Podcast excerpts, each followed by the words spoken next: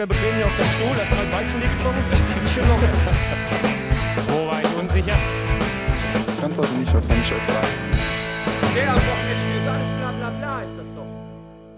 Alles bla bla bla ist das. Hallihallo, ihr Lieben, und herzlich willkommen zum Broadcast, dem Fußball-Podcast.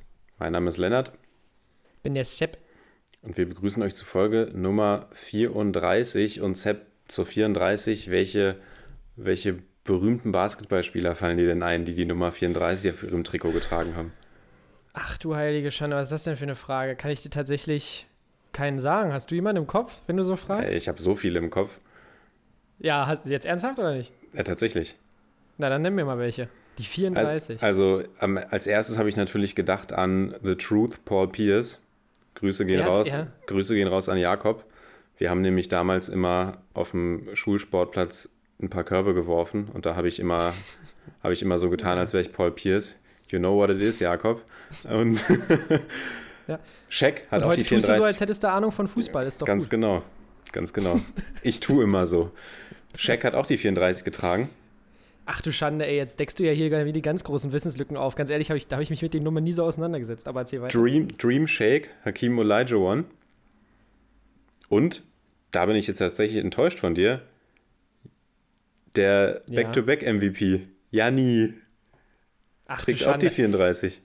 Ehrlich, also ich muss ehrlich gestehen, bei der Basketballern bin ich, äh, was Nummern betrifft, überhaupt nicht äh, sehr kundig. Also wenn es um Fußballernummern geht, ja, da achte ich dann schon ein bisschen mehr drauf, aber bei den Basketballern, dadurch, dass die Nummern auch so extrem hoch gehen, habe ich da immer nie so einen richtigen Blick drauf. Aber ich bin tatsächlich jetzt überrascht, wie informiert du da bist, mein Aber Lieber. bei Folge 41 weißt du schon, wen ich da nehme, oder? Äh, da, da, fällt jetzt keiner ein? äh, nein, natürlich. Der ist, äh, Dirk Nowitzki, das ist natürlich ganz, ganz klar. Und äh, da brauchen wir nicht drüber reden. Allerdings, äh, wie gesagt, um andere Basketballer als Dirk Nowitzki dreht sich mein, äh, meine Passion ja nicht. Von daher ist das, das mein ganz großer Held. Aber stimmt, auf Jani hätte man ruhig mal noch kommen können. Da hast du schon vollkommen recht. Ist aber vielleicht auch dem, dem geschuldet, dass wir hier unser kleines Update für die englische Woche schon zu sehr später Stunde aufnehmen. 23 Uhr ist jetzt hier auf dem Tacho. Dementsprechend, ähm, ja, haben wir noch ein bisschen was vor uns. Ist ja heute eine kleine Late-Night-Show, ganz genau. Genau, und diese Late-Night-Show wurde eigentlich äh, feierlich präsentiert von der Super League. Wir hatten da eigentlich einen lukrativen Deal schon an der Angel. Allerdings, äh, ja, kam dann auch für uns jetzt, haben sich die Ereignisse überschlagen. Wir haben euch ja in der letzten Woche noch ein bisschen was über die Super League erzählt und es wird definitiv nicht an euch vorbeigegangen sein, wenn ihr euch für Fußball interessiert. Aber Nicht in der Ja, letzten Woche, vorgestern. Ja, genau. Das ist schon, das kommt mir schon wieder vor, ewig her, äh, vor, ewig hervor, weil wir uns so lange nicht mehr gesprochen haben. Ich habe dich schon wieder so sehr vermisst. Aber auf jeden Fall, äh, ja, sind schon wieder die englischen Vereine abgesprungen. Ich glaube, Inter Mailand, AC Mailand haben sich auch schon davon zurückgezogen. Und ähm, ja, so wie es aussieht, wird das mit August schwierig für die Super League. Aber ich will mich da ehrlich gesagt noch nicht zu weit aus dem Fenster lehnen, denn einerseits ja, weiß ich nicht. Ich glaube, dass, es- dass die Idee vielleicht noch nicht ganz vom Tisch ist, oder? Und andererseits müssen wir noch mal uns vielleicht ein bisschen genauer die Champions League-Reform angucken, weil die ist ja im Prinzip sowas ähnliches wie eine Super League. Also, ähm, ich bin jetzt nicht der Typ, der hier in die Luft springt und sich sonst wie freut, weil ich glaube, da kommt trotzdem noch was auf uns zu. Also erstmal müssen wir ja hier die Auferstehung des Fußballs feiern. Das ist ja, das ist ja der reine Wahnsinn, was wir hier in den letzten zwei Tagen erlebt haben. Vorgestern war quasi, wurde deklariert, de, das Ableben des Fußballs schon von allen möglichen Fans etc. Ja, heute Abend strahlt der Stern des Fußballs wie so hell wie nie zuvor, kann man fast sagen. Nein, Ja, aber, aber natürlich spannende Entwicklung und es war ja auch das, was zu erwarten war einfach. Das haben wir ja am Montagabend auch schon so ein bisschen überlegt, was passiert, wenn jetzt die UEFA, die FIFA mit Sanktionen droht und die ersten Clubs, bei denen irgendwie das, das Kniezittern begann, waren dann, wer soll es sein, anders sein, die Champions League Halbfinalisten natürlich. Außer Real Madrid, Ja. de, denen ist scheißegal. Die, Denen ist alles die, scheißegal. die spielen zur Not auch alleine in der Super League. Hauptsache, das Geld kommt irgendwie noch. Die hatten doch die Hoffnung nicht aufgegeben, dass die Milliarden noch kommen. Aber ja, ich glaube auch, die Entwicklung ist noch nicht zu Ende. Ich kann mir gut vorstellen, dass jetzt erstmal so ein bisschen die Pläne ad acta gelegt worden sind, aber ja, Agnelli und Perez halten ja weiter daran fest, die Super League soll trotzdem kommen. Die UEFA hat ja auch schon einen Gegenentwurf geliefert. Also es ist natürlich alles ganz, ganz interessant, was passiert. Ich habe dir ja auch schon spaßhaft eine kleine, eine kleine Memo dazu gestern Abend aufgenommen, Ja, ja, ja. in der ich gesagt habe, dass wer weiß, vielleicht war das auch alles nur ein kleines Spielchen der UEFA, um die Champions League-Reform ein bisschen attraktiver für alle Fans zu machen. Und, und Agnelli und Perez kriegen jetzt ein Beraterhonorar im hohen Millionenbereich dafür, dass sie sich hier zum Obst der Woche gemacht haben und dann, dann ist wieder alles gut. Nein, also ich glaube, wir werden noch viel erleben. Und würde sagen, wir schauen da einfach die nächsten Wochen immer wieder so ein bisschen drauf. Ich bin jetzt erstmal froh, dass da ein bisschen Wind aus den Segeln genommen wurde, weil es ja, wie gesagt, schon eine, eine sehr, sehr merkwürdige Aktion war von den, von den zwölf Gründerclubs und übergebe das Wort an dich, Sepp. Du willst ja, glaube ich, was ja, sagen. Ja, genau. Also einerseits hat es mich sehr gefreut. Ich bin dann auch gestern hier auf meinen Balkon gegangen und habe äh, ganz laut geklatscht in die Nacht hinein. Äh, und Bengalos angezündet, wollte. hoffentlich. Genau, weil ich mich einfach bedanken wollte, auch bei der UEFA, dass sie äh, so eine Sanktion aufgedroht haben, dass die Super League gleich wieder geplatzt ist. Nein, ich, ich fand aber wirklich, was ich wirklich toll fand, äh, war, dass man ja gesehen hat, wie die Fans dagegen aufgestanden sind, auch ganz besonders in England. Ähm, die haben ja auch eine ganz gute Impf, äh, Impfkampagne. Daher hoffe ich, dass da auch die Covid-Zahlen jetzt nicht in die Höhe äh, schnellen. Allerdings äh, ja, auch tatsächlich hat man ja auch gelesen, dass sich zum Beispiel in England auch die Kapitäne zusammengetan haben ja, und ein öffentliches ja. Statement dagegen, dagegen abgeben lassen. Und da fand ich wirklich toll, dass man gesehen hat, dass auch die Spieler irgendwann dann auch mal aufstehen und genug davon haben. Natürlich profitieren die komplett von diesem Riesenzirkus und verdienen unfassbare Gelder, aber letztendlich finde ich gut, dass die trotzdem auch nochmal ihre Stimme nutzen wollten.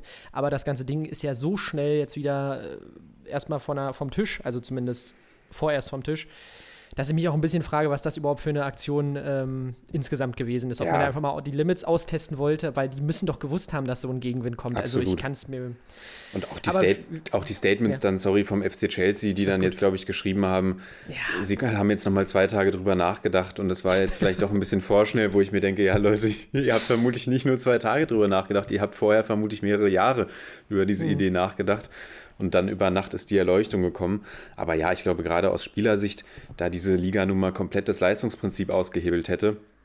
Und ja. das ist ja das auch der Grund, warum Top-Sportler diesen Sport betreiben. Nicht, also natürlich ja, auch net, Geld, Geld, Geld ist ein netter Nebeneffekt und warum auch wir Fußball lieben, aber vor allem eben, weil man sich ja beweisen will, weil man Leistung zeigen will, weil man zu den Besten in einem Sport gehören will.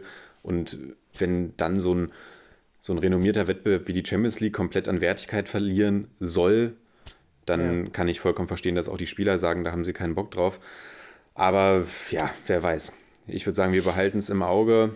Genau. Und werden die und nächsten Wochen sicherlich immer mal wieder ein paar Worte dazu verlieren, oder? Genau, und schauen uns vielleicht dann auch nochmal die Champions League-Reform ein bisschen konkreter an, weil ich glaube, dass das auch nicht gerade so attraktiv ist. Aber wie gesagt, das, das Fass machen wir jetzt erstmal nicht auf, sondern gucken vielleicht mal auf unsere englische Woche, denn auch da gab es ähm, ja die ein oder andere Überraschung, beziehungsweise die ein oder, das ein oder andere Thema, über das man sprechen kann. Wir fangen schon mal bei der ersten Überraschung an und das ist äh, der erste FC Köln gegen RB Leipzig. Und da hätten wir vorher alle gedacht, besonders nach äh, der 3 zu 0 Schlappe der Kölner gegen Leverkusen, dass die Leipziger da eiskalt drüber fahren. Und rein spielerisch muss man sagen, hatten die Leipziger auch alles im Griff, aber gewonnen hat am Ende der erste FC Köln mit 2 zu 1 durch den Helden Jonas Hector, der beide Tore erzielt auf Seiten der Leipziger trifft äh, Amadou Haidara. Und man muss sagen, äh, ja, 72% Ballbesitz für die Leipziger, ähm, die eigentlich auch gar nicht so wenig äh, große Chancen gehabt und ja, einfach auch spielerisch eigentlich den Kölnern klar überlegen. Allerdings ähm, möchte ich hinweisen auf das äh, 2 zu 1, quasi die direkte Antwort auf den Ausgleich der ja. Leipziger. Ganz toll gespielt. Also äh, Doppelpass Hector und Duda und Duda legt mit der Hacke zurück. Und ähm, ja, dann fand ich, hatte Hector ein bisschen viel Platz in der Situation. Das muss man tatsächlich, äh, muss man das tatsächlich, tatsächlich sagen. Aber letztendlich belohnen sich die Kölner tatsächlich für die gar nicht so schlechten Leistungen, die sie auch in den Spielen davor gezeigt haben. Und ähm, haben diesmal das Glück auf ihrer Seite und holen damit. Ähm, ja, wirklich, also man kann es nur gegen Leipzig sowieso, aber insgesamt wichtige Punkte, denn auch die anderen im Keller schlafen nicht, wie wir heute gemerkt haben. Ja, und echt verrückt. Ich hätte es auch nicht gedacht. Gerade als dann das 1 zu 1 durch Haidara fällt, war ich mir eigentlich sicher, okay, jetzt wird's, jetzt geht's los. Jetzt ja. eskaliert RB komplett. Aber echt starke Antwort von den Kölnern und gerade für so jemanden wie Jonas Hector freut es mich echt extrem, der den Kölnern ja auch immer treu geblieben ist, der auch allgemein einfach ein absolut sympathischer, sympathischer Charakter in dieser doch manchmal verrückt anmutenden Fußballwelt ist, wirkt sehr bodenständig und da ist äh, mein Herz doch ein bisschen aufgegangen. Und Leipzig natürlich, ich habe hier vor zwei Folgen Julian Nagelsmann zum besten Bundesliga-Coach beschrien oder zu dem, der das meiste aus seiner Truppe rausholt. Und wie dankt RB Leipzig es mir mit äh, einer Niederlage gegen Köln und einem Unentschieden am vorherigen Spieltag, wenn ich mich nicht ganz täusche. War doch so, ne? Ja, auch schon unentschieden allem, ja, gespielt. Ja. aber gut, es soll mich als äh, Bayern-Fan natürlich nicht stören und du hast den Keller schon angesprochen. Das bringt ja auch nochmal noch mehr Fahrt in den Keller, der, der eh schon unglaublich heiß ist. Ja, der unglaublich heiß ist, da gucken wir, glaube ich, am Ende der Folge nochmal drauf. Eine etwas strittige Szene gab es nochmal kurz vor Schluss, wo Kluivert, äh, glaube ich, nochmal abgeräumt Ja. wird und äh, gesagt wird, ähm, ja, das, ich finde, da kann man auch definitiv auf den Punkt zeigen, oder? Wie hast du die Szene gesehen? Ja, ich habe mir das dann danach, ich bin tatsächlich noch ein bisschen dran geblieben und habe mir das dann Ja. noch angeguckt. Und regelkonform wäre es ja tatsächlich gewesen, den Elfmeter zu geben, weil der Ball noch nicht im Aus war. Das, das besagen ja die Regeln, dass wenn das Foul stattfindet, während der Ball im Spiel ist, Ja. dann ist es eben Foul und mit Elfmeter zu ahnden. Und es war ja ganz knapp, aber der Ball war noch im Spiel, deswegen hätte es eigentlich Elfmeter geben müssen, weil es war ja wirklich ein absolut rüdes Einsteigen gegen Justin Ja. Kluivert, der ja aber allgemein super viele Chancen liegen lassen hat. Das muss man ja auch Ja, mal genau, sagen. Der, kurz hätte- davor der, hat er auch noch. Ja. der hätte das Spiel eigentlich alleine für RB drehen können. Und auch, dass er den letzten nicht macht, echt krass. Und war dann im Endeffekt auch echt ein bisschen froh, einfach für die Kölner, dass sie, dass sie dann nicht irgendwie durch so eine Aktion in der letzten Minute noch den Ausgleich kassieren, sondern diese, diese wichtigen Punkte da unten einfahren können. Genau, aber insgesamt muss man trotzdem festhalten, da war na- ta- ta- tatsächlich eine Menge, es ist schon spät, Matchglück auch am Start für die Kölner. Ähm, das darf man nicht vergessen. Aber tatsächlich das 2 zu 1 hat mir, wie gesagt, gefallen. So ein Hauch von Super League, der da durch, äh, durch, durchs Kölner Stadion gezogen ist. Ähm, ja, und äh, dementsprechend, ja, mehr hätte ich dazu jetzt erstmal nichts zu sagen. Nee, ich auch nicht. Schön, dass du die letzte Szene nochmal angesprochen hast. Die hatte ich nämlich jetzt mir gar nicht mehr notiert, aber doch eine sehr wichtige Szene, finde ich. Toll aufgepasst, Sepp. Ein, Ja, wach, natürlich ein wachen Geist, ne? Und so weiter. Ja, natürlich. Ich bin wach bis zur letzten Minute hier am Arbeitstag sozusagen. Allerdings, äh, ja, besonders die letzten vier Spiele, die wir heute besprechen, da dürft ihr nicht vergessen, die sind ja erst wenige Augenblicke her sozusagen. Da äh, gucken wir mal, ob wir da alles äh, zusammenbekommen. Achso, ich wo dachte, du sicherlich- sagst, die haben jetzt eher einschläfernden Charakter. Nee, das fand ich, Nee, nee, war fand ich eigentlich gar nicht so unspannend. nee, fand ich auch nicht. Genau, aber was du sicherlich Aber noch sehr bei dir gut vor weiß Augen man ja nie.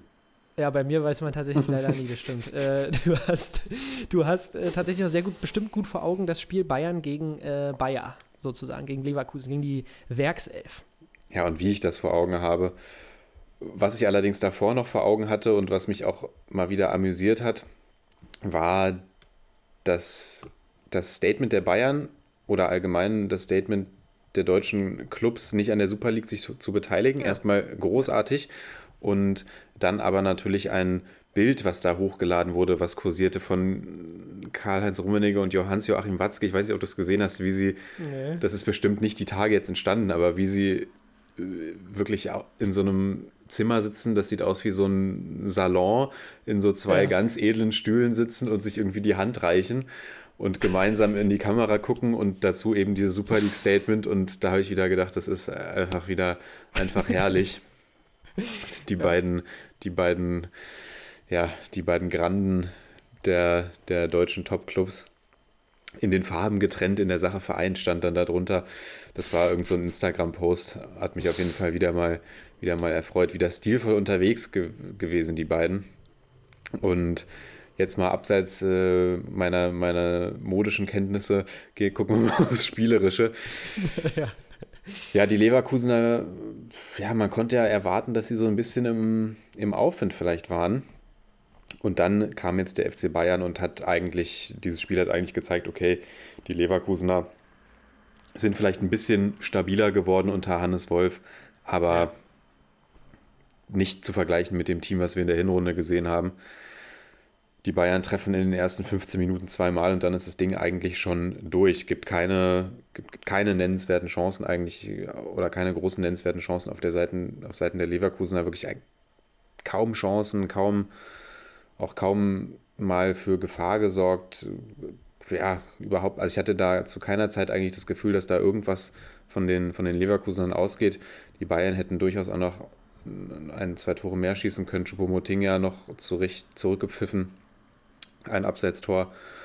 Und einfach eine, eine souveräne Vorstellung von den Bayern, die sich tatsächlich äh, nicht, nicht angenockt nach dem, nach dem Flick auszeigen, was mich auch überrascht. Also es war ja eine sehr souveräne Vorstellung, auch immer noch ohne Goretzka, immer noch ohne Lewandowski. Goretzka kam ja dann rein, aber doch mit diesem Rumpfkader, dieser Rumpfaufstellung nenne ich es mal eine, eine super Leistung, was sicherlich auch die Leverkusener ihre Anteile daran haben. Ja, und ähm, ich gebe dir schon recht, dass die Bayern äh, verdient gewonnen haben. Allerdings habe ich da noch einmal, glaube ich, einen Lattentreffer von äh, Leverkusen vor Augen. Äh, wo, glaube ich, Bellarabi oder so den, irgendwie die Latte getroffen hat.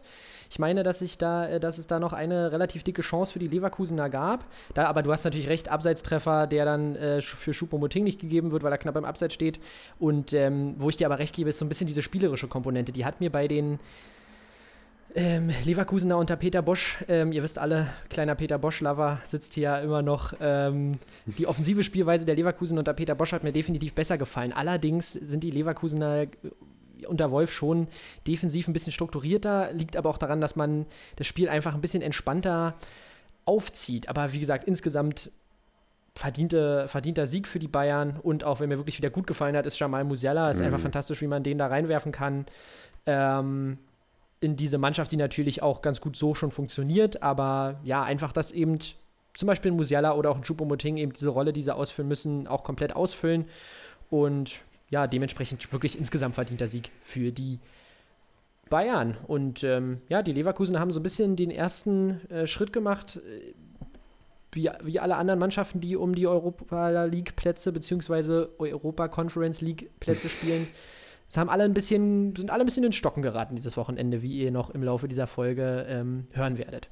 Sonst. Ja, das stimmt. Lattentreffer gebe ich dir auf jeden Fall recht, hast du recht, gab einen Lattentreffer. Aber auch der, klar, Lattentreffer würde ich immer als gefährliche Situation beschreiben, aber nie so das Gefühl, dass die Leverkusener da irgendwie jetzt großartig ja, zum Zuge kommen. Ja, ja fand ich spielerisch jetzt auch nicht. Ich hatte auch nicht das Gefühl, dass die Bayern großartig äh, in, in Bedrängnis, also auch allein, wenn wir uns angucken, ich kann mich an keine wirkliche Drangphase der Leverkusen mhm. erinnern. Ich meine bloß, dass eben noch dieser, dieser ja. äh, Lattentreffer da mir vor Augen war und natürlich ab und zu auch mal, ähm, wie gesagt, die Leverkusener über ihre bekannte Schnelligkeit ein bisschen gefährlicher werden konnten, aber nie so, dass die Bayern irgendwie, dass die Punkte, die drei Punkte für die Bayern gefährdet waren. So. Und äh, Hannes Wolf will ich noch ganz kurz ansprechen, weil ich danach das Interview mit ihm gesehen habe und ich habe jetzt, glaube ich, erst ein oder zwei Interviews mit ihm gesehen, seit er bei Leverkusen ist, aber jetzt auch gestern nach der Niederlage ist mir das gerade aufgefallen. Der hat die ganze Zeit, hat die ganze Zeit gelächelt und war, schien so irgendwie total happy.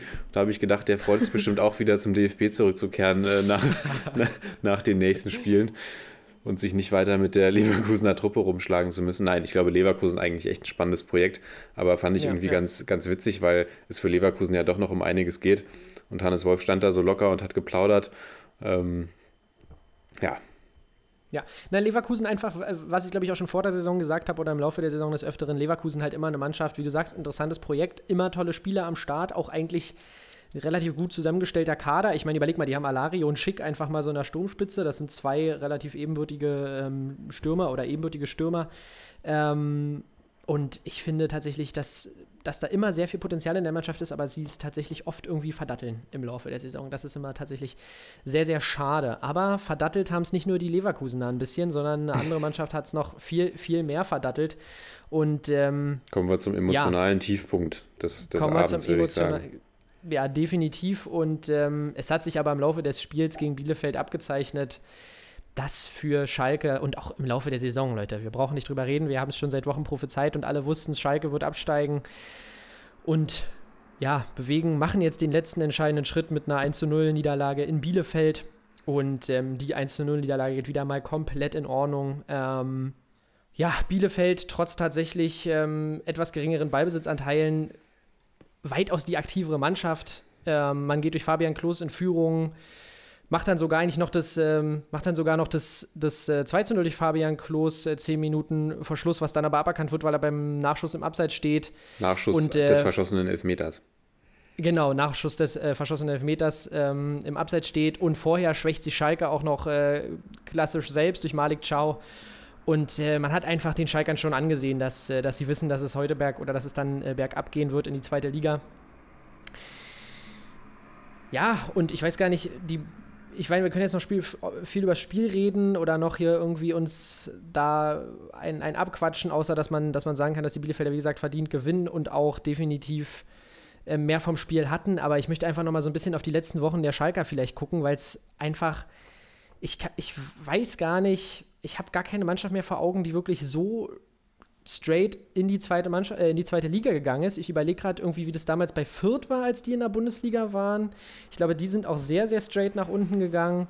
Und äh, sicherlich wird es noch die eine oder andere Mannschaft gegeben, die klar äh, gegeben haben, die klar abgestiegen ist, aber Schalke mit 18 Toren lediglich, 76 Gegentoren, zwei Siegen in 30 Spielen, das ist schon, und vor allem, ja, man, man kann da gar nichts weiter zu sagen. Diese Statistiken, da, man wenn mich vor der Saison jemand gefragt hätte, ihr wisst, wir haben gesagt Mittelfeld oder vielleicht sogar ein bisschen drüber. Stell dir mal vor, Sepp, stell dir mal vor, du hättest diese Tabelle gesehen, wie sie jetzt steht, aber ohne ja, die Vereine. Richtig. Und man hätte dich ja. gefragt, was denkst du, welcher Verein steht da unten auf Rang 18 mit zwei Siegen nach 30 Spielen?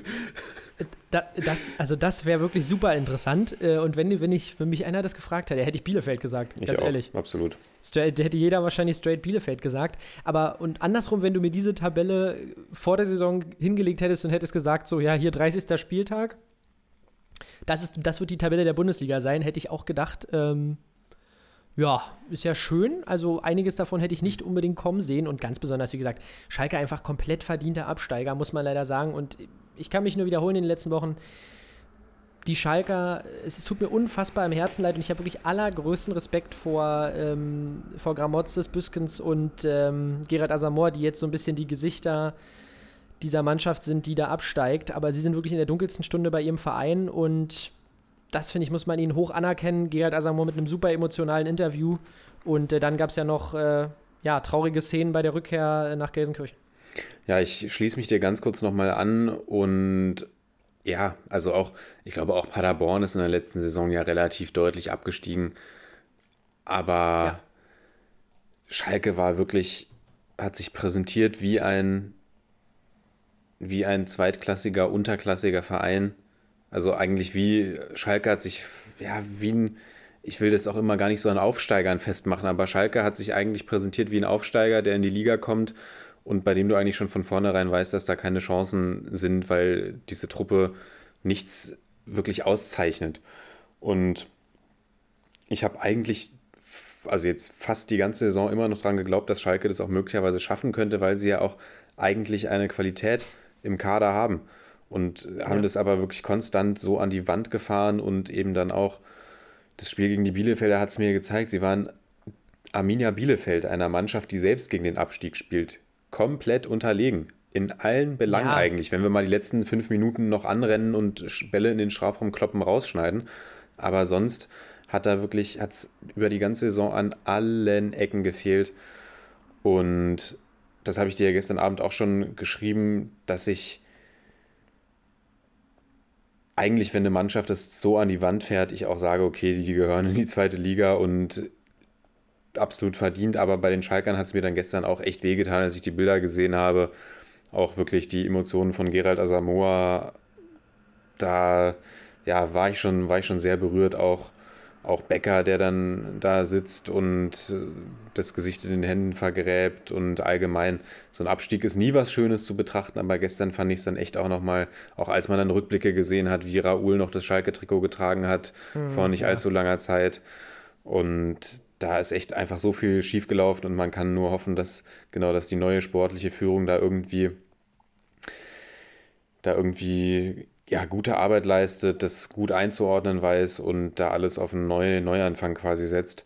Und ja, das, das, das Schlimmste eigentlich darüber hinaus kam ja dann, ist ja dann noch in der Nacht äh, gefolgt, der, der nächste Tiefpunkt eigentlich, als dann die Spieler zurück in Gelsenkirchen sind und empfangen werden von einigen Fans, die sie dann bedrohen, beschimpfen und du hast bestimmt dieses, auch dieses Video gesehen, wie sie dann sogar anfangen, die Spieler zu jagen und das sind wirklich mhm. absolut kranke Szenen und da, boah, ich weiß gar nicht, das ist wirklich, das hat einfach nirgendwo was zu suchen und ja. also einfach furchtbar, furchtbare Szenen, muss ich sagen. Also dieses Video, da ist es mir wirklich äh, den Rücken runtergelaufen quasi.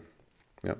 Ja, und die Leute sind auch einfach insgesamt, glaube ich, von der ganzen Situation, die wir äh, außerhalb des Fußballs haben, frustriert. Und wenn dann noch, noch das äh, keine Ahnung, es gibt ja wirklich Leute, die leben für diesen Verein, aber ich glaube, wenn du wirklich für den Verein Schalke 04 lebst, dann wirst du niemals äh, Nein, gewaltbereit nein. irgendwie deine Spieler angreifen. Ähm, und was man so hört, es gibt auch genug natürlich Schalker-Fans, die auch in der dunkelsten Stunde äh, zum Verein stehen werden und auch, ich glaube, in der zweiten Liga komplett den Baum abbrennen werden. Aber jetzt da Spieler anzugreifen, vor allem auch noch einige von diesen jungen Spielern, die da Ja. dabei sind und wirklich in eine richtige Scheißsituation geworfen wurden. Und ich muss wirklich sagen, jetzt die Spieler hinzustellen oder hinzunehmen und zu sagen, okay, ihr habt euch den Hintern nicht aufgerissen für Schalke. Das finde ich ist auch zu einfach. Natürlich muss man von den Spielern mehr erwarten. Ich habe gerade geguckt, ähm, Paderborn letzte Saison abgestiegen mit 20 Punkten und einer Tordifferenz von minus 37. Schalke ist jetzt bei 13 Punkten und eine Tordifferenz von minus 58. Also ähm, das ist eine absolut unterirdische Leistung und da verstehe ich jeden, der frustriert ist. Aber klar muss man da von den Spielern auch mehr erwarten. Aber ich, dieser Verein wurde einfach auf höchster Ebene im Vorstand komplett verkackt, man muss es ganz ehrlich sagen. Und ähm, ja, da kann man äh, wirklich nur hoffen, dass die Mannschaft zurückkommt, aber die sind aktuell in so einem freien Fall, dass ich gar nicht unbedingt sehe, dass sie in der zweiten Liga sofort eine absolut schlagkräftige Truppe zusammen haben. Und du sprichst einen wichtigen Punkt an, gerade was du sagst mit diesen jungen Spielern. Dann stell dir mal vor, du kommst da, bist eh schon emotional total am Boden, bist abgestiegen, kommst dann da am Stadion an und dann steigst du aus dem Bus aus und dann sind da auch noch gewaltbereite Fans, die dich irgendwie da wirklich jagen. Das ist ja verrückt gewesen, also wirklich. Und Ja. es hat sich ja auch ein Schalke-Spieler anonym geäußert, der gesagt hat, er weiß gar nicht, wie sie die Saison zu Ende spielen sollen. Und das macht ja auch nochmal was mit dir, wenn du als junger Spieler oder auch vermutlich auch als erfahrener Spieler, als, als Mensch einfach macht es ja was mit dir, wenn du solche, solche Szenen da miterlebst wie gestern, gestern Nacht. Und das ist wirklich einfach furchtbar und deswegen kommt es fast zu einem guten Zeitpunkt, dass sie als nächstes gegen Hertha spielen und das aufgrund der Covid-Situation bei Hertha BSC nicht stattfinden kann, weil vielleicht so tatsächlich ein bisschen Ruhe einkehren kann. Das äh, Ja. würde man zumindest äh, einfach allen, die es mit Schalke 04 halten, dem Verein, den Spielern wünschen, dass man jetzt eine Woche dazwischen hat und ja, vielleicht das Ganze mal auf sich wirken lassen kann und das verarbeiten kann, was da passiert ist, weil es einfach wirklich absolut, absolut äh, daneben war, was die Fans sich da geleistet haben, absolut furchtbar Ja, und ja, ja, ja. ich will wirklich nicht wissen, was da in den Spielern vorgegangen ist und meinen wirklich, ja, Ja, du brauchst ja halt auch äh, Erfolgserlebnisse. Und klar müß, kann man sagen, die Spieler müssen sich die selbst erarbeiten, aber wenn, wenn du in so einer Negativspirale bist, äh, wie es bei Schalke 04 der Fall war, ich glaube, es ist ganz, ganz schwer, da rauszukommen. Aber nichtsdestotrotz muss man auch die Spieler natürlich, da hätte man sich auch spielerisch einfach insgesamt mehr erwarten können, weil schon mehr Qualität in der Mannschaft war, als sie gezeigt haben.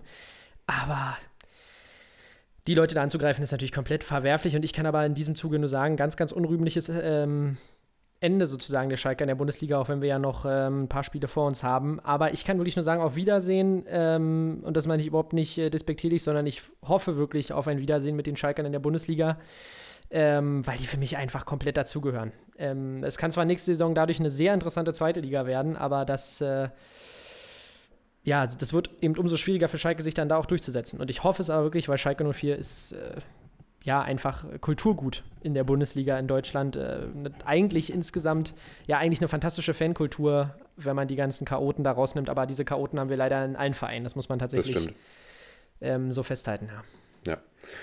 So, widmen wir uns positiveren Dingen zu. ja würde ich auch sagen.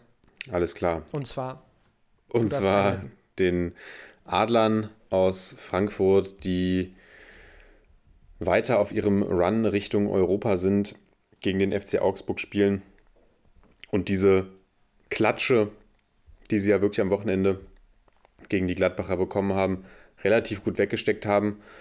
Ja. Auch wenn es spielerisch an manchen Stellen äh, jetzt auch nicht wirklich überzeugend war und Augsburg die ein oder andere Chance hatte, das muss man jetzt tatsächlich auch sagen. Es war jetzt kein Feuerwerk der Frankfurter, aber sie gewinnen das Spiel mit 2 zu 0.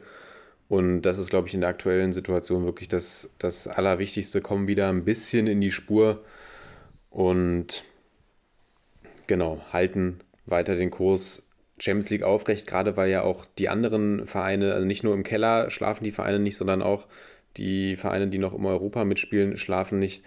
Und da war es wirklich sehr wichtig, die Augsburger zu schlagen durch Tore von Hinteregger und André Silva. Genau, man muss sagen, natürlich, die, die Dortmunder Konkurrenz und die Champions League, die schläft nicht. Die anderen Teams äh, Ja, haben alle ein die bisschen schlafen äh, total. gestockt, die schlafen ein bisschen. Allerdings äh, einerseits natürlich eine klassische Kom Ko äh, Kombination. Sie ist wieder zurückgekehrt. Kostic gegen Silva, wir können es nur immer wieder sagen. Aber ich möchte noch mal kurz äh, betonen, Heiko Herrlich rotiert auf ungefähr 25 Positionen, ähm, bringt Jan Moravec auch im Mittelfeld. Aber wie du schon sagst, man war nicht komplett chancenlos. Also ich bin ja äh, immer überrascht von Heiko Herrlichs Ideen. Es ist leider am Ende nicht aufgegangen, aber als ich die Ausstellung gesehen habe und gesehen habe, wie viel rotiert wird, dachte ich mir, ja, ist jetzt auch nicht so, als würde Augsburg jetzt jede Dachte- Woche dachtest äh, drei GG. Spiele abreißen. Genau, da dachte ich wirklich, GG äh, macht es gut gegen Frankfurt. Aber definitiv hat das gar nicht so schlecht funktioniert. Aber letztendlich am Ende null Punkte. Also brauchen wir jetzt auch nicht größer reden, als es war. Wie gesagt, ich war nur überrascht, dass es etwas besser lief, als ich erwartet hätte. Und ihr wisst, ich erwarte bei Augsburg immer schon gar nicht mehr so viel. Und es hätte gar alles ganz anders laufen können, wenn Martin Hinteregger für sein Foul äh, einfach mal vom Platz geflogen wäre, weil das Ding fand ich tatsächlich ziemlich äh, rüde, muss Das ich war sagen. eine Kann man schon auch mal. Volle rote Karte, würde Ja, ich kann man auch auch so. gerne mal Martin Hinteregger vom Platz stellen und so kriegt er dann aber die Chance, äh, noch eine Bude zu machen und das Spiel läuft in eine ganz andere Richtung. Ja, und äh, im Nach in der äh, 73. Minute verschießt Alfred Finn Bogerson ja auch noch kläglich einen Elfmeter. Ja. Also für Augsburg gab es durchaus äh, Chancen. Ich glaube, Ruben Vargas trifft, äh, trifft auch nochmal den Pfosten, genau in der, in der 85. Minute. Also es war doch einiges mehr drin für die Frankfurter, gerade wenn man sich guckt, Elfmeter verschossen und eben dieses Foul von Hinteregger, was komplett drüber war. Und dass er dafür nicht rot kriegt, also wirklich, wie er da an den Mann geht, meine Ja. Güte. Also auch Glück, dass Marco Richter sich da nicht, äh, nicht weiter wehgetan hat. Ja, definitiv. Und ähm, sonst in, ja, sonst natürlich dann, wenn wir diese rote Karte, ähm, wie gesagt, ich fand spielerisch hat mir trotzdem Frankfurt schon besser gefallen. Von daher sage ich im, im Endeffekt ähm, vom Spielerischen für die Frankfurter schon verdient, allerdings ein etwas anderer Spielverlauf äh, und äh, für die Augsburger wäre da vielleicht was gegangen. Aber ich sehe auch die Augsburger selbst nach einer roten Karte nicht zu 100 Prozent äh, gewinnen in Frankfurt, muss ich tatsächlich leider sagen. Ja, ich bin auch ein kleiner ja- Augsburg-Hater. Du bist ein Augsburg-Hater und die Frankfurter, klar haben sie jetzt wieder gewonnen, aber ich glaube, die, das Hütter aus und auch das Spiel natürlich am Wochenende sind nicht ganz spurlos an Frankfurt vorbeigegangen. Das hat man ja gesehen. Die Leichtigkeit hat mir gegen Augsburg tatsächlich auch ein bisschen gefehlt. Und ja, auch wenn ich tatsächlich bei den Frankfurtern das jetzt gar nicht so sehr eingeschätzt habe, wie oder nicht die, diese Effekte erwartet habe, wie sie, wie wir sie bei den Gladbachern gesehen haben, bin ich jetzt mal doch, ja, nach den beiden Spielen doch sehr gespannt darauf, was wir, was wir jetzt noch in den letzten vier Spielen von den Frankfurtern erwarten dürfen, weil ich, der Druck von den Dortmundern kommt und ich kann mir vorstellen, dass es da nochmal richtig eng wird. Ja, und Sancho ist auch back bei den Dortmundern, ähm, worüber wir auch eigentlich gar nicht so viel gesprochen haben, dass der den Dortmundern ja tatsächlich schon jetzt seit längerer Zeit fehlt. Und äh, der wird das Spiel definitiv der Dortmunder nochmal beleben. Und äh, ja, für Frankfurt geht es am nächsten Spieltag gegen Leverkusen. Das ist jetzt äh, kein absolutes Fallobst. Und äh, da können die Dortmunder tatsächlich nochmal sehr eng ranrücken. Also es bleibt trotzdem weiterhin spannend, ganz besonders äh, im Kampf um diese restlichen europäischen Plätze, die da alle noch äh, vorhanden sind. True. Und dann lass uns doch gleich zu den Borussen aus Dortmund gehen, oder? Ja, und äh, da setze ich mal kurz an. Bitte, bitte. 2-0-Sieg gegen die Jungs aus Köpenick, die eisernen Unioner, die sich aber tatsächlich mal wieder mehr als gut verkauft haben, besonders in der ersten Halbzeit. Ähm, man muss jetzt ehrlich gestehen, wir sind jetzt kurz nach der Konferenz. Ähm, dadurch haben wir jetzt nicht alles, also habe ich persönlich nicht alles von diesem Spiel gesehen. Allerdings, was ich gesehen habe, war ein ruhiger Spielaufbau der Unioner, besonders in der ersten Halbzeit. Und äh, ja, das, das Ein gewohnte ruhige früher, Spiel. ein früher Lattenschuss von Ingwertsen. Früher Ingwertsen. Und dann haben wir auch noch einen, einen Lattenschuss von Kruse im späteren Verlauf gehabt. Absolut geiler äh, Pfosten oder Latte war es, ich weiß jetzt gar Pfosten. nicht mehr genau. Weil Hitz den aber auch toll Ja. hält. Toller Freistoß, tolle Starke Parade. Parade. Ähm, und dann müssen wir natürlich über das 1 zu 0 sprechen, mein Lieber. Jetzt ähm, wird's ernst. Weil, ihr wisst alle, ich, ich sympathisiere natürlich immer noch durch Aki Watzke äh, mit den Dortmundern. Ihr kennt die Geschichte. Aber was Marco Reus da für einen Elfmeter schindet, fand ich schon echt äh, mies. Lute zieht die Arme zurück, Reus versucht sich da irgendwie einzufädeln und dann kann mir da noch irgendjemand erzählen, dass da irgendwie ein Moment Kontakt war. Aber ja, Reus sucht den Kontakt, sagen wir es mal so. Dann verschießt äh, die Braut den Elfmeter, Erling Braut Haaland. Den Nachschuss ist Luther auch dran und dann stochert Reus das Ding noch irgendwie ins Tor. Also, was sagst du zu dem Elfmeter? Für dich ein Elfmeter oder nicht? Nein, klarer Nicht-Elfmeter. Also, auch wenn ich natürlich mich gefreut habe, weil ich Marco Reus in meinem Kickbase-Team habe, war es für mich auf jeden Fall kein Elfmeter. Man sieht es ja in den Zeitlupen auch wirklich deutlich. Reus geht schon zu Boden in, in einem Moment, in dem überhaupt kein Kontakt vorliegt. Dann berührt ihn Lute ja tatsächlich kurz, weil Reus auch wirklich mit allen Mitteln der Kunst versucht einzufädeln. Lute zieht zurück, gibt ihm diese Möglichkeit eben auch gar nicht. Und weiß ich nicht, berührt ihn dann noch kurz am Knie oder sowas, aber da ist Reus schon gefühlt auf Höhe der Grasnarbe. Und Ja. dass, dass es dann kein, also dass dann auch das nicht vom VAR zurückgenommen wird, wundert mich dann tatsächlich. Da sind wir dann wirklich wieder bei der ewigen Diskussion. Wir haben ja gleich in, beim Bremen-Mainz-Spiel auch noch so eine Szene. Und das ist natürlich extrem bitter für die Unioner, weil die Unioner ja auch noch in einer aussichtsreichen Position sind. Ja, und ich ja. fand sie eigentlich über das ganze Spiel gesehen nicht schlecht. Auch natürlich Haaland, Nee. hatte, Haaland hatte viele Chancen und hätte auch gefühlt drei Tore machen können. Der war heute ein bisschen chancentot, ja. der, war, der war echt irgendwie heute nicht ganz so gut drauf. Aber dadurch, das sind einfach so bittere Szenen, die einfach, die einfach so ein Spiel ja auch komplett verändern können. Und so großartig Marco, ich Marco Reus eigentlich an vielen Stellen als Sportsmann finde, ja, so unschöner war dann diese Aktion tatsächlich, weil ja, ich meine, wir haben es auch schon gesehen, dass dann gegnerische Spieler gekommen sind und gesagt haben, Schiri war nichts. Äh, in seltenen Fällen haben wir das gesehen, aber soll es auch schon mal gegeben haben. Jetzt ist Ja, der aber BVB nicht, vielleicht, äh, klar, vielleicht ist der BVB auch gerade nicht in der Lage und da versucht man mit allen Mitteln eben das, das rauszuholen, aber man hat eben das Tool, den VAR, mit dem man sich sowas, sowas angucken kann Ja, und ja, dass es, dass es dann nicht zurückgenommen wird, kann man drüber sprechen, auf jeden Fall. Und dann muss man auch generell wieder über den VAR sprechen, von dem ich ja immer noch ein großer Fan bin, aber die Nutzung ist einfach viel zu unklar. Ja, es ist einfach ein bisschen und vor allem, wie gesagt, ich finde in der Szene Lute, man sieht richtig, wie er je- jeglich, also versucht jeglichen Kontakt zu vermeiden und vielleicht touchiert Reus dann nochmal, aber Reus ist schon so halb, er, er beißt schon so fast ins Gras, ja, und dann berühren sie sich noch kurz. Also das kann mir doch kein Mensch verkaufen, dass das ähm, ein Elfmeter sein soll. Also Leute, ihr- natürlich, Ihr hört die Union-Brille ist natürlich auch auf. Die ist natürlich auf, aber äh, ich muss sagen, dass, man muss schon gestehen, dass das Ding auch äh, extremst gewollt war. Das wollte ich jetzt, das wollte ich jetzt gar nicht sagen. Ich wollte sagen, Sepp hat zwar nicht alles von dem Spiel gesehen, aber diese Szene, die, Die ist, die ist in super Slow-Mo mehrfach durchgelaufen. sechsmal vor zurückgespult. ähm, Fun Fact tatsächlich vielleicht nur zum Ende. Ich habe die, mir die Ausstellung angeguckt und dachte, hey cool, Emre Can mal wieder auf seiner Sechserposition als Anker ist er aufgestellt, aber tatsächlich, ähm, ja, Emre Can keinen seiner Zweikämpfe gewonnen. Absolut wegge weggeräumt von den Unionern. Also, ähm, ja, nur, also ich kann wieder mal nur sagen, großer Respekt. Ähm, ja, ich sag mal, die Unioner haben sich wieder mal mehr als teuer verkauft. Und äh, Natürlich kann man sich davon am Ende nichts kaufen. Punkte wären schön gewesen, aber ja.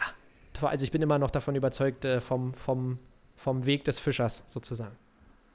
Ja, absolut. Union steht, steht ja einfach, diese Saison wird einfach nichts mehr kaputt machen. Und auch dadurch, dass die anderen, äh, um anderen Vereine um die UEL und um die UECL ja, wie gesagt, auch so kleine, kleine Schläfer sind, Ja. ist da ja immer noch alles drin, auch wenn ich jetzt gucke, SC Freiburg, wenn die jetzt gewinnen, das, das Nachholspiel gegen Hertha, sind die auch wieder punktgleich mit Union und Gladbach. Also wirklich verrückt, was da abgeht. Ja. Und lass uns noch kurz über das Jaden Sancho Comeback reden. Du hast es ja kurz angesprochen. Er feiert heute sein Ah, Ja. Comeback und hat dem Spiel der Dortmunder dann doch merklich gut getan. Ja, also wie ja, der ja, da schon wieder über den Flügel, über die Seite geflitzt ist, auch in Kombination mit Guerrero wieder ganz anderes Auftreten gleich der Dortmunder.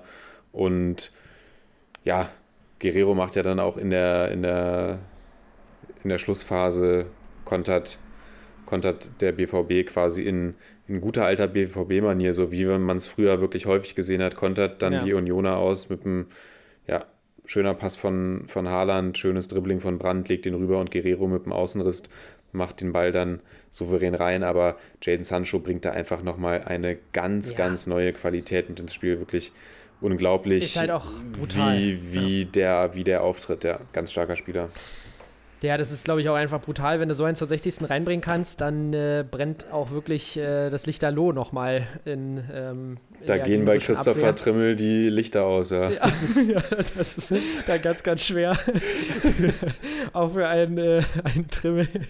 Allerdings, äh, ja, definitiv fantastischer Spieler und auch der Julian Brandt, den ich ja letzte Woche, Mann, letzte Woche sei ich schon wieder hier, in der letzten Folge äh, so ein bisschen gescholten habe, dass er sein Talent vergeudet beim BVB. Ja, da zahlt das mir heim mit einem Assist gegen ähm, meine Unioner.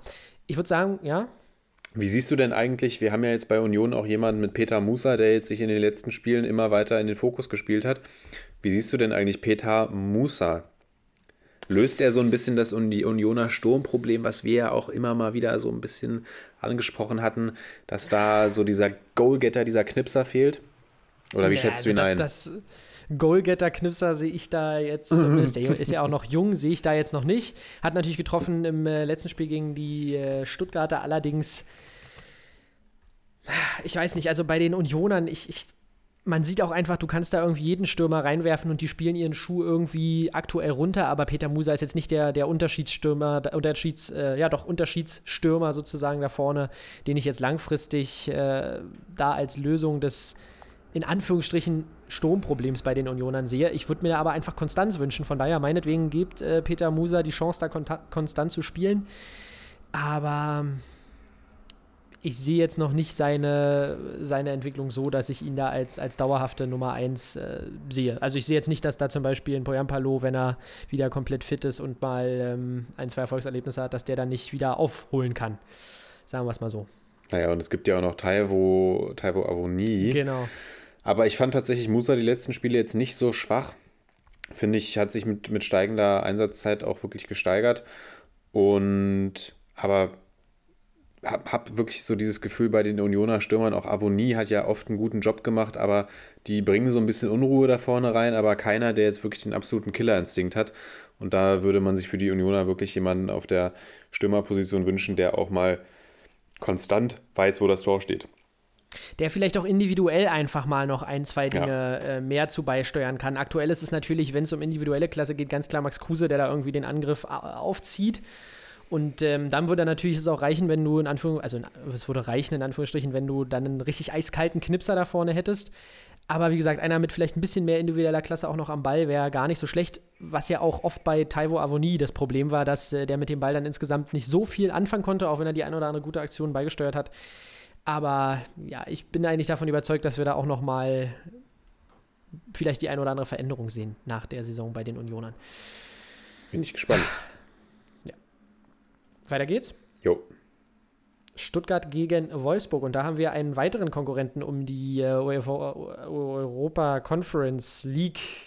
Ihr wisst, den Spaß Cup, den dritten europäischen Spaß Cup, um den da immer noch gespielt wird. Und äh, die Stuttgarter verkaufen sich auch sehr, sehr Stuttgart gut würde zu ich aber langsam sagen, die sind raus. Langsam würde ich sagen, die sind raus da. Vor allem, wenn man heute gesehen hat, ähm, ich wollte gerade sagen, sie haben sich gut verkauft, aber man merkt langsam, dass der Kader auch so ein bisschen an seine Grenzen gerät oder beziehungsweise auch, dass die äh, Rotation heute ja wieder den ein oder anderen Spieler in die Mannschaft äh, gespült hat, zum Beispiel Ahamada, der ja aber auch schon, Kriegt ich mich viel Einsatz, ein, kriegt viel Einsatz momentan. Genau, genau. Und ich meine mich auch schon an ein, zwei Einsätze zu erinnern, wo er mir ganz gut gefallen hat. Ähm, aber ja, obwohl sie heute spielerisch an, wieder gute Ansätze gezeigt haben, hat man einfach gesehen, wie eiskalt die, die Wolfsburger sind und wie eingespielt die Wolfsburger sind. Und dass die Wolfsburger auch einfach mehr Erfahrung und individuelle Klasse in ihrer Mannschaft haben. Im Schnitt waren die Wolfsburger heute knapp drei Jahre älter, sehe ich hier gerade. Also das spricht auch für dieses Erfahrungsargument. Äh, und ja, die Wolfsburger haben ja auch 3-0 geführt. Stuttgart kommt dann nochmal, kommt dann noch mal, äh, macht dann nochmal ein Tor durch Gonzalo Castro zum 3 zu 1. Aber ja, es war so ein bisschen die Eiseskälte, die heute gewonnen hat, weil wenn wir auf die Spieldaten gucken, waren die Stuttgarter gar nicht so schlecht dabei, oder? Ja, ich habe das Gefühl, bei den Stuttgartern ist es jetzt einfach so ein bisschen Schaulaufen für die Jugend, nochmal so ein bisschen auch schon mal Ja. gucken, wer da nächste Saison möglicherweise perspektivisch in irgendeine Rolle gehen könnte, wenn ich sehe, Ahamada kriegt den Vorzug vor, beispielsweise Gon- Gonzalo Castro. Der, da haben wir letztes, vor zwei Tagen nicht drüber gesprochen, sein Vertrag wird nicht verlängert beim VfB Stuttgart. Ja, Der, stimmt, der läuft ja aus und wird nicht ja. verlängert. Auch interessant. Lass uns gleich vielleicht nochmal ein bisschen genauer auf Gonzalo Castro eingehen. Aber bei den Stuttgartern glaube ich, die sind einfach so zufrieden mit ihrer Saison. Pellegrino Matarazzo testet da jetzt noch ein bisschen aus und das zeigt für mich auch dieser Spielverlauf. Sie kriegen das 0-1, sie Ach, verschießen noch, kriegen, ja. kriegen dann einen Elfmeter, den Förster auch ja. kläglich verschießt, den Nachschuss noch kläglicher verschießt. Also ich, ich habe ja gedacht, Ab also, in den Himmel. Genau, er verschießt ja den Elfmeter und der prallt genau vor seine Füße und er geht noch mal so einen Schritt zurück und äh, nimmt sich auch noch mal bewusst Zeit. Und ich habe gedacht, okay, Nachschuss drin und der ballert den rüber und kriegen dann direkt danach, eiskalt natürlich von Wort Weghorst, das äh, 0 zu 2, kriegen dann noch das 0 zu 3 und rennen einfach auch in einem Konter, weil sie schon so, so, so viel nach vorne spielen und rennen einfach immer weiter nach vorne an. Und da muss ich sagen, feiere ich die Stuttgarter auch für, dass die nicht sagen, okay, komm, jetzt steht es hier 0-2, 0-3, wir, wir igeln uns jetzt mal ein, sondern die Ja, spielen ja. einfach immer weiter nach vorne. Und das spricht für mich einfach für ein, für ein A, für ein gesundes Selbstvertrauen und einfach dafür, dass Pellegrino Matarazzo so ein bisschen genau sehen will, was steckt in der Truppe, was steckt in den jungen Spielern. Und ja, habe mich, hab mich dann tatsächlich für die Stuttgarter gefreut, dass sie dann auch noch das 3-1 schießen und nicht irgendwie komplett mit, mit leeren Händen, auch wenn es ja keine Punkte sind, aber einfach nochmal so ein Erfolgserlebnis hatten in Form von dem Gonzalo Castro-Treffer, der ja auch äh, abgefälscht wurde. Ja. Ja, und Castro, Und die- nicht Verlängerung. Was, was sagst du dazu? Was geht da in dir vor? Castro ja auch ein Ex-Dortmunder, also wer weiß, vielleicht spielen da ja auch noch irgendwelche anderen Sympathien bei dir mit rein. Ja, Gonzalo Castro sowieso, glaube ich, ein oft unterschätzter Spieler anscheinend gewesen. Also ich habe auch diese Entwicklung bei ihm dann nicht mehr so kommen sehen, dass er nochmal in der Bundesliga so eine große Rolle spielen kann. Aber ich glaube, da spielt so ein bisschen mit rein jetzt in die Nicht-Vertragsverlängerung, was du gerade gesagt hast. Und zwar ist da eine unfassbar, unfassbare Qualität in diesem jungen Kader, was wir auch schon oft hier gesagt haben. Den, ja, die, glaube ich, auch die Verantwortlichen bei Stuttgart sehen, diese Qualität. Und dementsprechend hat man sich jetzt dafür entschieden, eben den Vertrag nicht zu verlängern. Es hieß ja auch, dass man finanziell nicht so ganz auf einen, äh, oder dass man sich finanziell nicht mehr stemmen kann. Ja, dementsprechend glaube ich, dass der Mannschaft nächste Saison, wenn man nicht noch was dazu holt, ein bisschen diese Erfahrung fehlen könnte, weil ich bin immer ein großer Freund von dieser Idee, dass man eben viele, viele junge Spieler hat, aber eben auch wirklich Stützen braucht. Du kannst eben nicht nur mit diesem, mit dieser kom mit komplett jungen Mannschaft, mit komplett blutjungen Spielern ähm, in der Bundesliga bestehen. Davon bin ich eigentlich überzeugt. Und wie gesagt, heute 23,4 Jahre im Durchschnitt ähm, die Mannschaft der Stuttgarter. Deswegen hoffe ich, dass sie mit dem Ding nicht auf die Nase fallen. Allerdings wird Gonzalo Castro auch älter und auch nicht vielleicht unbedingt äh, besser. Ich glaube, der hat da jetzt noch mal einen kleinen Peak gehabt, aber ich weiß nicht, ob er das äh, langfristig noch so weitergehen könnte. Ja, und die Jungs sammeln natürlich jetzt auch, auch Erfahrung. Also auch die jungen Spieler sammeln ja Bundesliga-Erfahrung. Das muss man ja wirklich den Stuttgartern oder den Spielern zugute halten, dass ich hätte auch nicht gedacht, dass diese Saison so, so gut verläuft für die Stuttgarter und dass sie sich so gut präsentieren. Und dadurch reifen die Spieler ja auch einfach schon durch dieses Jahr Bundesliga. Dazu soll ja Daniel Didavi, glaube ich, bleiben, wenn ich es recht verstehe. Endo, der Mann im Mittelfeld, ist ja auch schon erf auch erfahrener jung, ja. Spieler. Mangala, Ja. auch wenn er zurück ist, klasse Spieler. Die, die Abwehr mit Kempf und Anton sind auch zwar noch relativ jung, aber doch durchaus gestandene Spieler. Also es ist einfach ein guter Mix und da freue ich mich schon auch auf die, auf die Offseason, sage ich mal, Ja. was da passiert, wie Stuttgart den Kader Ich mich auch, verändert ja. und wie sie möglicherweise auch mit äh, eventuellen Abgängen umgehen werden. Denn ich denke, die werden auch nicht ausbleiben. Nee, das glaube ich auch nicht. Da, kann's, äh, da gibt es vielleicht eine kleine Wilderei. Ähm, allerdings wollte ich noch zu Wataru Endo sagen, das ist immer verblüffend. Bei dem äh, denke ich immer, dass der irgendwie so 22, 23 ist Mhm. und der ist 28 geworden dieses Jahr. Habe ich, äh, weil sie den ja auch, den hatte man ja nicht so richtig auf dem Schirm Ja. gehabt. Und äh, deshalb habe ich den immer so ein bisschen jünger abgespeichert in meinem Gedächtnis.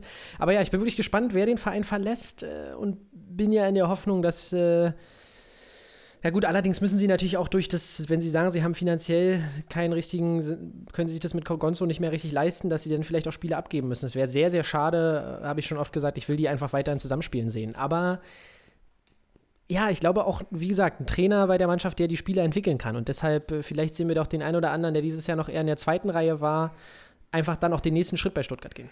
Ja, wobei ich glaube, also ich gehe davon aus, dass auf jeden Fall mindestens einer aus dem Trio Kalajdzic, Wamangituka, González gehen wird. Ich glaube aber, es gibt ja alle Gerüchte, wenn sie alle gehen, wird das, äh, wird das nicht gut sein für die Stuttgarter, weil die haben, haben da vorne ja einfach extrem viel Wirbel gemacht, haben Ja. immer, wenn der eine ausgefallen ist, ist der andere in die Bresche gesprungen Und ich glaube, das ist eine Qualität, die schwer aufzufangen wäre, wenn sie alle drei gehen würde, würden. Aber das ist ein Thema für einen anderen Podcast. Und Ja. Für meinen zweiten Podcast. Wir, ich würde sagen, wir Werbung gehen gibt's weiter, unter oder? der Folge. ja, gehen wir weiter. Und zwar zu Hoffenheim gegen äh, Gladbach. Und ja, das war so ein bisschen der wilde Ritt an äh, dieser oder in dieser Mittwochskonferenz, kann man sagen. Die Gladbacher verlieren 3 zu 2 in ähm, Sinsheim. Allerdings führen sie 2 zu 0 durch Player und Lazaro in der ersten Halbzeit. Man dachte eigentlich, okay, ich habe schon Kickbase die ganze Zeit aktualisiert und dachte so, okay, komm, Tyram, zwei Assists, der haut jetzt noch einen rein. Hoffenheim ab nach Hause und ähm, ja, dann gleich nach der Hälfte, das, der Anschlusstreffer durch Kramaric, Ausgleich durch Bebu in der 60. und in der 65. dann der 3 zu 2 äh, sozusagen Endstandstreffer auch für die Hoffenheimer. Und äh, wie erklärst du dir bitte dieses Zusammenbrechen der Gladbacher? Ich kann es mir nämlich irgendwie sehr, sehr schwer erklären, weil ich finde, sie haben auch nicht so richtig viel falsch gemacht irgendwie, oder? Ich würde es jetzt gar nicht mal zusammenbrechen nennen, weil ich fand die Hoffenheimer tatsächlich auch stärker, als Gladbach mit 2 zu 0 geführt hat. Die Gladbacher Ja. waren einfach kalt. Und das ist aber einfach was. Ja, es haben jetzt alle wieder gesagt, oh, die Gladbacher, die Gladbacher, jetzt sind sie wieder da, jetzt sind sie wieder da, aber sie sind eben nicht da. Ich glaube, die Gladbacher werden, sie sind Ja. eben nicht da, Leute. Da, der Druck war zu groß. Ich Ja. glaube, auch die Gladbacher werden in dieser Saison nicht mehr die Gladbacher werden, die wir uns alle erwartet haben. Ja. Weil mehr glücklich. die werden nicht mehr glücklich in der Situation, in der sie sind. Die Saison ist ja auch, auch wenn sie jetzt noch in die, ja, die Europa League können sie noch schaffen, aber auch dann ist es eigentlich nicht eine Saison, mit der die Gladbacher zufrieden sein dürfen. Auch einfach, weil es so, so kacke alles mit dieser Rose-Situation gelaufen ist, muss man ja mal sagen. Und dass man eben dann, man macht vielleicht jetzt nicht das beste Spiel, aber man führt 2-0 gegen Hoffenheim, eine Mannschaft, die Ja, auch wieder irgendwo mit dem Abstieg zu tun hatte, die die letzten Wochen auch überhaupt nicht überzeugend gespielt hat. Und dann schafft man es nicht, eine 2-0-Führung irgendwie zu verwalten. Das ist schon wirklich, also das spricht wirklich dafür, dass einfach bei den Gladbachern gerade auch dieses Selbstverständnis nicht mehr da ist. Und klar kannst du jetzt sagen, tolles Spiel von, von Kader Jabek und toll von Kramaric, dass er die zwei Dinger reinmacht, aber da ist einfach, fehlt mir einfach auch so ein bisschen Spannung bei den Gladbachern und dieser, dieser unbedingte Wille auch. Und Ja, und ja, wenn, ich, wenn ich mir angucke, Hoffenheim 19 Torschüsse, Gladbach 6, das ist schon, das äh, ja, spricht schon Bände, Ja, muss ich sagen. Ich wollte, genau, ich wollte aber schon sagen, dass diese, darauf war die Frage so ein bisschen äh, ausgelegt. Ich würde es heute tatsächlich gar nicht so an die große Glocke hängen. Ich habe es ja schon gesagt, ich weiß gar nicht, was sie sich groß zu Schulden äh, kommen haben lassen, außer natürlich, dass man so ein Ding aus der Hand gibt. Ich fand die Hoffenheimer nämlich überraschend gut dann tatsächlich, auch äh, in der zweiten Halbzeit sowieso, da brauchen wir nicht drüber reden. Aber auch in der ersten Halbzeit haben sie schon äh, definitiv die Lösungen nach vorne gesucht und ja, dementsprechend würde ich es heute tatsächlich eher auf die starke Offensive auch wieder mit einem André Kramaric, der langsam zurück zur Form findet, ähm, schieben, denn die letzten Ergebnisse der, der Gladbacher waren schon so ein bisschen aufsteigender Ast, muss man sagen. Aber wie du schon sagst, ich glaube, dieser wirklich ganz große Step wird es mit diesem Trainer nicht mehr geben, weil du kannst mir nicht erzählen, dass Spieler sich nochmal komplett den Hintern aufreißen für einen Trainer, wo ich weiß, dass der eh weg ist und dass der die Mannschaft in Anführungsstrichen ja schon verlassen hat. Auch wenn immer gesagt wird, okay, ich gebe alles für die Mannschaft und ähm, ich, das macht er sicherlich auch, aber ich glaube, so im tiefsten Inneren brauchst du einfach diese wirklich ganz, diesen ganz engen Zusammenhalt, um, um ganz oben anzugreifen. Und auch rein von den Punkten wird es für die Gladbacher ja sowieso nichts mehr. Ja. Ja, zu dem aufsteigenden Trend will ich nur noch mal ganz kurz sagen, das war ein Sieg gegen Schalke. So, den können wir aus der Wertung nehmen. Dann war das ein sehr glücklicher Sieg gegen die, Glatt, äh, gegen die Freiburger, falls du dich noch erinnerst. Ja, da gab es ja, ja. da, dann ein Unentschieden gegen Hertha und dann eben der klare Sieg jetzt gegen die Frankfurter, der aber, glaube ich, aufgrund des, des Hütter-Abgangs auch so ein bisschen darüber hinwegtäuscht, dass da die Frankfurter vielleicht auch so ein bisschen angenockt waren. Und du kannst immer gegen, ich finde, gegen eine Mannschaft wie Hoffenheim kannst du grundsätzlich immer verlieren, weil es ja eine Mannschaft ist, die auch eine große Qualität hat eigentlich. Und für die diese Saison einfach, einfach nichts zusammengelaufen ist. Aber eben in, in dieser heu- heutigen Situation mit einer 2 zu 0 Führung, mit einem TSG, mit einer TSG Hoffenheim, die eigentlich auch unter Druck sind, gewinnen müssen, also auf jeden Fall großes Lob an die Hoffenheimer, dass sie nach dem 2-0 nicht den Kopf in den Sand gesteckt haben. Wirklich Ja. beeindruckend. Aber dass dann eine Mannschaft wie Borussia Mönchengladbach, die im Champions League Achtelfinale war, die sich international top verkauft hat, die sich eigentlich auch in der Bundesliga ab einem gewissen Zeitpunkt wieder super verkauft hat, die eigentlich ein super solides Grundgerüst hat, dass die das nicht schafft, diese, die, die alle Topspieler eigentlich auch fit haben momentan, dass die das nicht schaffen, das über die Zeit zu retten. Oder über die Zeit zu retten, zu verwalten, runterzuspielen. Ja. Das, das finde ich, da kann man, kann man drüber reden. Muss man nicht, aber würde ich tatsächlich nicht unerwähnt lassen. Habe ich auch nicht. Hast, hast du definitiv nicht unerwähnt gelassen, kann ich äh, an der Stelle definitiv Kannst du live Ähm, bezeugen. kann ich, kann ich live bezeugen, kann ich bestätigen und äh, ja, aber wird das jetzt Ganze nicht mehr so übertrieben breit treten, außer dass die Hoffenheimer damit aus dem Abstiegskampf äh, sich eigentlich abmelden. Jetzt können wir es sagen. offiziell machen eigentlich, oder? Jetzt, Ja, jetzt sind sie langsam raus. Ja, aber gut, sie müssen schon vielleicht nochmal einen Sieg holen. Ja, würde ich schon sagen. Ein Sieg wäre noch zur Sicherheit nochmal einen Ja. Sieg holen, auch wenn ich die Konkurrenz definitiv schwächer einschätze. Die Konkurrenz, zu der wir jetzt kommen. Ja. Und das ist äh, wieder mal eine grandiose Überleitung zum äh, Abstiegsgipfel. Werder Bremen gegen Mainz 05. Die Karten lagen auf dem Tisch. Die äh, Mainzer vorher mit 28 Punkten, die Bremer mit 30 Punkten. Und ähm, ja, die Bremer holen den sechsten, äh, die sechste Niederlage in Serie, indem sie 0 zu 1 zu Hause verlieren gegen die, gegen die äh, Mainzer. Und das, wie ich finde, in der Endabrechnung verdient. Adam Jalai, der äh, ja schon verbannt wurde bei den Mainzern im Laufe dieser Saison, jetzt zurückgekehrt ist schon und das ein oder andere tolle Spiel schon gemacht hat unter Bo Svensson, trifft, hat dann nochmal eine fantastische Chance, auch noch später im Verlauf des Spiels, wo er sich in absoluter Topstürmer-Manier dreht und äh, das Ding an die Latte setzt. Allerdings wird auch ein Tor der Bremer aberkannt. Und da sind wir wieder beim Videobeweis, mein Lieber. Ich muss ganz klar sagen, für mich hat Zentner da bei dem Gestocher die Hände. Ich meine, er lässt ihn ja wieder fallen. Er lässt ihn wieder fallen. Sehe ich ganz genauso. Es, es ist, äh, passt heute mal wieder super, Sepp hier. ja, super, das, es harmoniert, es das- harmoniert, klar. das gemeinsame Gehirn, es arbeitet wieder. ja, ich sehe es vollkommen genauso. Zentner mit riesen Glück, dass da nicht der Ausgleich fällt, weil er hat den Ball, gehe ich mit und lässt Ja. ihn dann fallen. Und in dem Moment äh, stochert Möwald da eben rum und dass dann auch der Treffer zurückgenommen wird. Also, wenn er Ja. zuerst auf, auf Nicht-Tor entscheidet, kann ich es auch verstehen. Aber das war für mich jetzt auch wieder keine klare Fehlentscheidung. Und bitter für die Bremer, ganz klar.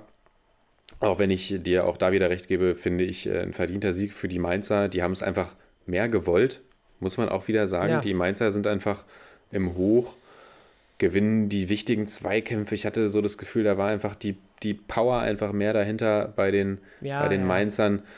Und, und Adam Schauler natürlich symptomatisch. Ein Typ, der, der zweimal aussortiert war, der seit anderthalb Jahren kein Tor mehr geschossen hat, jetzt äh, das Ding macht, zeigt einfach, Mainz, Mainz ist alive. Und Bremen, ich sag's dir in drei Worten: Bremen ist Trash. Ja. und ich sag dir, äh, und ich sag dir auch was, Mainz ist Klatsch. Denn Mainz äh, kann einfach die entscheidenden Spiele äh, für sich entscheiden. Und äh, da braucht man nicht drüber reden. Was Bo Svensson da macht, ist wahrscheinlich genau das, worüber wir vor kurzem hier gesprochen haben in unserem Broadcast, dass er einfach das Maximum aus dieser Mannschaft gerade rausholt. Wenn ich sehe, wie ein Adam Jalai sich da bei diesem Lattending dreht und das Ding da fast unter das Dach Ja. schraubt, wenn der reinknallt, dann ist er der, ist er, also ich ist jetzt schon Held in Mainz, aber dann ist er der absolute Nationalheld in Mainz. Und Bremen ist ein klassischer Fall von will, aber kann nicht, weil ich muss sagen, ich finde, man sieht bei den Bremern und auch Kofeld vor dem Spiel, der wirkte total, ähm, ja, zuversichtlich, der wirkt immer offen, der wirkt irgendwie ehrlich. Ja, der wirkt aber immer zuversichtlich, ne?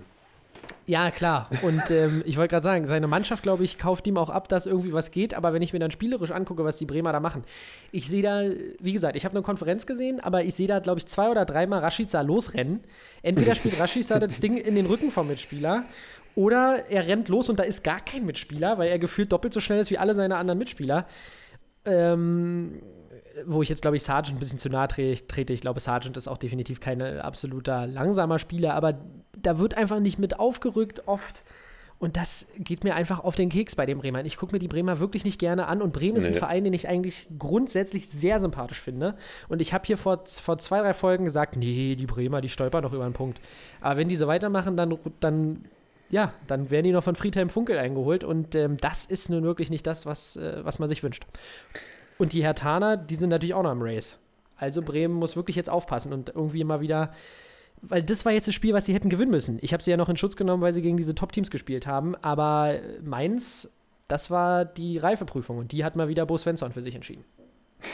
Das war die Reifeprüfung, genau. Heute mal ohne Dustin Hoffman, heute mit in der. äh, ja, Aber was die ich, Witze werden langsam schlechter hier um 0 Uhr. ja, was, was ich noch sagen will zu den Bremern, ist, äh, dass, die, dass ich so das Gefühl hatte nach dem Abpfiff, ich habe so fast so ein bisschen gedacht, wird Bremen langsam der neue HSV? Also auch wenn es natürlich auf, auf einer ganz anderen Ebene ist, aber letztes Jahr weiß ich noch, habe ich mich richtig gefreut, dass Bremen in der Klasse geblieben ist, auch wenn ich äh, natürlich auch Sympathien für den FC Heidenheim habe. Aber ich habe mich echt gefreut, dass Bremen in der Klasse bleibt, auch weil ich den Kofeld so sympathisch finde, weil ich Bremen als Club sympathisch finde. Und jetzt aber langsam, wenn ich schon wieder sehe, wie die spielen und ich dann eben auch sehe, die Mainzer wollen viel mehr. Klar, am Ende war es ein absoluter Fight und die Bremer haben auch alles nach vorne geworfen, aber dass da irgendwie, ja, dieses, ich weiß nicht, so ein bisschen, so ein legeres Gefühl habe ich da auch so, wenn ich die Bremer sehe. Und ich Also glaube, du meinst, sie nehmen es nicht, sie nicht so ernst, weil wie gesagt, ich habe eher den Eindruck, dass sie schon wollen. Aber du sagst jetzt, was ja okay ist, äh, dass, äh, die, dass du das Gefühl hast, sie sind eher so ein bisschen zu lasch oder was? ich, ich glaube schon, dass sie wollen, klar. Wer will denn? Die wollen ja alle irgendwie. Aber Nee, ich habe ich hab, ich hab äh, das aber, Gefühl, dass ja. es bei denen auch vielleicht noch gar nicht so richtig geklickt hat.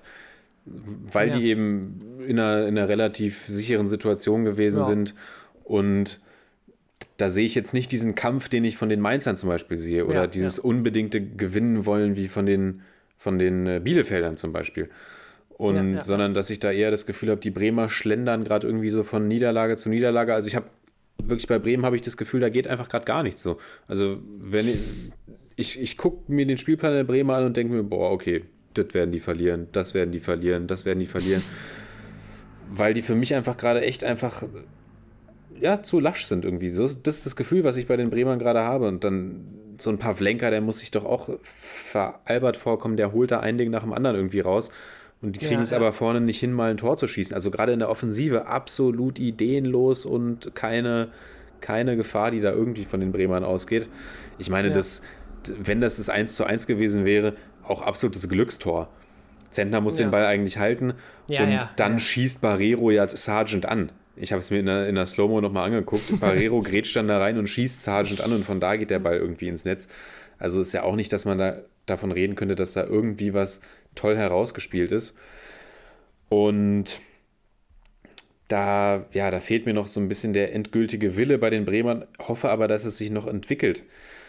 Und ich glaube, was den Bremern Hoffnung machen könnte, ist das Mainzer Restprogramm, weil darauf müssen wir tatsächlich schauen, Sepp. Die Mainzer haben nämlich alles getan, was in ihrer Macht Mhm. liegt, weil die nächsten Spiele, weißt du, die, die letzten vier Spiele, die gehen nochmal noch mal durchs volle Programm. Bayern, Fra entspannt, ja, Bayern ja. Frankfurt, Dortmund und Wolfsburg. Und da kann es gut sein, dass die Mainzer dann tatsächlich echt mit null Punkten rausgehen. Deswegen war das echt ein richtig wichtiger Sieg nochmal für die Mainzer. Weil Ja, ich kann mir vorstellen, dass da nochmal richtig Bewegung jetzt unten im Keller reinkommt. Und ich würde fast sagen, lass uns doch nächste Folge nochmal so eine kleine, nochmal noch einen kleinen Keller-Deep Dive machen, oder? Ja, genau. Lass uns noch die nächsten Spiele abwarten jetzt im Keller, aber es ist auf jeden Fall super, super spannend. Und äh, bevor wir das jetzt hier unendlich in die Länge ziehen, ähm, würde ich sagen, Ich habe gucken wir doch da gesagt, nächste noch mal drauf. Folge. Ja, genau. Deswegen, aber das Restprogramm der Mainzer, um dir da nochmal recht zu geben, ist tatsächlich unfassbar krass, aber auch einfach aus den letzten fünf Spielen vier gewonnen, ein Unentschieden. Die Mainzer sind wirklich Ja, ganz großer. Respekt. Also, das kann man echt nicht anders sagen, wie die sich da unten rausgerettet haben. Richtiger Überlebenskünstler. Bear Ich hab- Grylls-Style. Ich habe auch nur Liebe für die Mainzer, wirklich. Ja, die, also wenn man sich so rausspielt, hat man es auch definitiv eigentlich verdient, in der Liga zu bleiben. Wäre super bitter, wenn die jetzt da irgendwie noch reinrutschen. Also, das wäre so unverdient, aber egal. Ähm, kommen wir zu unseren Rubriken, mein Lieber. Man of the Match Day. OTM. Und da nehme ich, äh, ich habe ich hab gerade nachgeguckt, ich entscheide, es entscheidet sich bei mir zwischen zwei Hoffenheimern. Und ich Ja. habe aber auf unserer, auf unserer Broadcast.fußballpodcast Instagram-Page, wer sie noch nicht kennt, schaut gerne vorbei, mal geguckt, ob wir schon mal einen der beiden, die da für mich zur Wahl stehen, sind, ich kann mit offenen Karten spielen, Kader Jabek und Kramaric schon mal nominiert haben, sonst hätte ich einen anderen nominiert. Wir haben allerdings tatsächlich noch keinen der beiden nominiert. Und deswegen nehme ich jetzt einfach André Kramaric, weil er eine geile Saison spielt. Und ich finde, er muss auf jeden Fall einmal hier von uns auch nominiert werden. Und Sag mal, haben wir den noch nicht nominiert? Der hat doch am Anfang der Saison irgendwie 100 Tore geschossen in einem Spiel. Der hatte doch einen Hattrick. ah, okay, dann haben wir ihn nominiert, aber da, damals haben wir es auf Instagram noch nicht gemacht. Ja, genau. Aber okay, aber dann- nichtsdestotrotz, dann hat er sich nochmal verdient. Aber genau, Ja. ich, ich will ihm auch nochmal das Spotlight auf Instagram von uns gönnen. Und deswegen gehe ich mit Andrei Kramaric zwei extrem wichtige Tore in einem wichtigen Spiel drehen, das 3 zu 2 und sind damit fast sicher äh, wieder das nächste Jahr in der Bundesliga dabei. Trotzdem will ich auch erwähnen, Pavel Kadajabek hat ja auch lange gefehlt in der Saison und ist da echt so ein Powerhouse auf der rechten Seite, der immer für eine Ja. starke Offensivaktion Ja, ja. zu haben ist und Gut ja auch jemand, der schon, schon ewig eigentlich bei den Hoffenheimern und in der Bundesliga ist, also vergleichsweise lange und eigentlich ein Spieler ist, den ich, den ich jede Saison eigentlich immer, immer konstant als sehr, sehr starken Spieler sehe. Aber jetzt äh, an diesem Spieltag nehme ich André Kramaric. Wen hast du denn? Vollkommen ähm, zu Recht. Ich habe äh, Jonas Hector tatsächlich. Ja, ich musste ihn einfach nehmen. Ja, weil er einfach Doppelpack. Das ist für ihn ja jetzt auch nicht alltäglich. Dann in einem Spiel, wo man überhaupt mit gar nichts gerechnet hat, gegen Leipziger und äh, ja, dementsprechend Doppelpack. Und Deserved. nehme Jonas Hector. Ja, Jala, äh, Jalai hatte ich auch jetzt noch auf der Liste, aber ähm, ich bleibe bei Jonas Hector. Doppelpack in so einem wichtigen Spiel. Ja, absolut. Schalai absolut. natürlich auch wichtiges Spiel, aber ihr wisst schon Bescheid. Und wir hatten ja, ich muss kurz sagen, wir haben ja auch schon mal Amin Younes auf unsere Seite entführt bei Instagram. Der hat sich doch mal unsere Story reingezogen. Da war ich auch, äh, fand ich auch sehr feierlich. Äh, wie, wie Ja, du musst, die Leute, du musst die Leute markieren. Das ist doch das, was ich Ja, immer ja, sage, Sepp. Du musst die Leute markieren.